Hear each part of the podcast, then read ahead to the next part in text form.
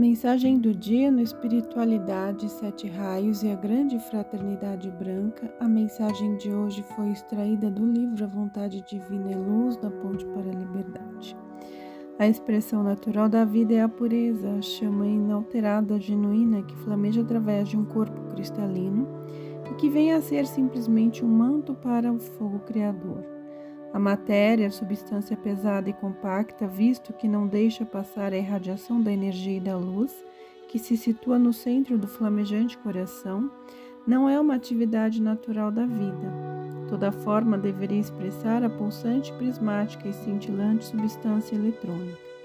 Toda expressão que não libera irradiações de si própria é desnatural e impura a atmosfera da Terra, as plantas, as criaturas, os animais e o corpo físico da humanidade são carregados com impurezas, portanto, são espessos, pesados e embaraçosos. Se apelardes ao reino cósmico, a chama da pureza, que ela transpassa a vossa emanação de vida e purificá-la, se conscientemente então a fizerdes passar através de cada elétron, para pulsar e expulsar toda a impureza de vossos corpos internos, conseguireis dissolver as aglomerações dentro da matéria e obtereis novamente vosso estado natural. Quando observais em torno de vós a manifestação da vida, seja no reino da própria natureza dos animais ou humanos, podeis facilmente reconhecer que existe no ambiente da vossa vida premente necessidade de pureza isso não é um estado emocional nem espiritual, também não é uma sensação de responsabilidade ou de abstinência de várias formas e atitudes da vida terrena. É apenas a científica lei da atração e repulsão da chama da pureza, para dissolver a matéria pegajosa que faz do corpo carnal um manto espesso e pesado. Existe uma lei natural que rege o mundo material concreto, porém, a lei somente atua depois da energia cristalizar-se na matéria, através do intelecto e da consciência externa de um ser físico que ainda carrega um corpo carnal. Toda lei atua em duas direções e nós podemos auxiliar a humanidade por meio da cooperação e obediência de todo ser humano que nos oferece seu intelecto e seu corpo para que possamos deixar fluir através deles os nossos pensamentos e inspirações, a fim de realizar-se o plano divino. Da mesma forma, agem as forças do mal nos seres desencarnados, com suas garras e mensagens. Os portadores da maldade são pessoas que há séculos vêm praticando atividades destruidoras e por isso perderam a sua natural proteção contra essas forças que invadem o seu mundo pessoal. As almas humanas assemelham-se a instrumentos de cordas musicais, estas acessíveis a cada ser que deseja vibrá-la. Sob o ponto de vista interno, esse estado é bastante trágico, simplesmente porque a proteção natural é isolada, é afastada do portador da vibração destruidora que por ele é aceita, e também pelo mau uso que ele faz do livre-arbítrio, dando-o, permitindo-o tão generosamente à humanidade.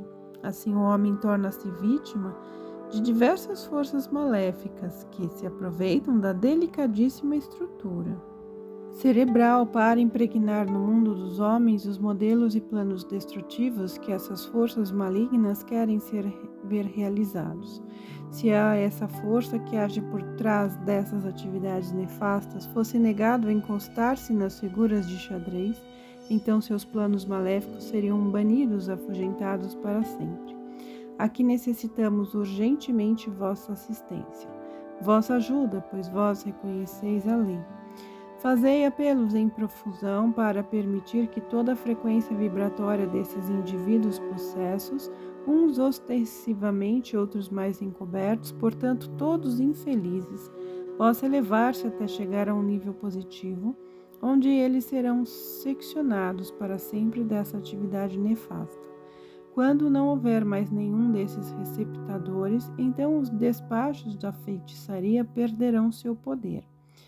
Quanto maior for o número de emanações de vida que conseguir desagrupar para serem canais ou pontes por onde nossas forças inspiradoras possam passar ou fluir, Na marcha de realização do plano divino, quanto mais emanações de vida puderdes livrar das influências de corrupção humana, tanto maior será a perfeição na realização da idade de ouro, tanto mais acelerada será sua vinda o advento da nova vibração. O músico entendido e exigente guarda seu Stradivarius em uma caixa forrada de veludo em um aposento de temperatura média.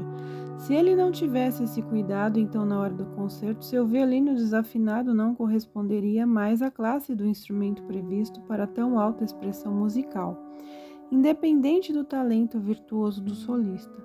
Também não possuiria mais os meios adequados para oferecer aos ouvidos receptivos dos homens os sons que expressassem a pureza e harmonia da música tampouco poderia executar com toda a performance páginas clássicas que exigem a destreza e a musicalidade de um concertista. O instrumento do mestre, por onde flui a vibração da harmonia, paz e equilíbrio, deverá ser mais bem tratado que o sensível e afinado Stradivarius. O propósito da formação de grupos de discípulos ou aspirantes é depositar nas mãos dos deuses seres de luz qualificada com uma ou mais virtudes, instrumentos correspondentes e preparados para se formarem, aqui no mundo físico, vários canais por onde possam descer e fluir as nossas virtudes, a luz e a vida eterna. Esses instrumentos constituem de pessoas que se oferecem nesses lugares apropriados, grupos, para serem o corpo do Mestre. E como todo indivíduo está em sintonia com sua própria presença eu sou, exerce, portanto, a função do Mestre de acordo com a respectiva sintonia, um maior ou menor derramamento do caudal da energia da vida do Mestre. Se são pessoas abnegadas que representam para os deuses canais puros, obedientes e harmônicos, e em profunda veneração e devotamento, acodem prestimosas a cada serviço à reunião. É certo que possuímos então instrumentos através dos quais podem ser atraídas da consciência cósmica melodias de luz que transformam esses ambientes e próprios instrumentos onde quer que eles existam em focos de luz. As harpas de Tara emudeceram e se extinguiram porque os indivíduos que representam as cordas dos instrumentos musicais resolveram libertar-se das mãos do seu mestre músico, a presença eu sou.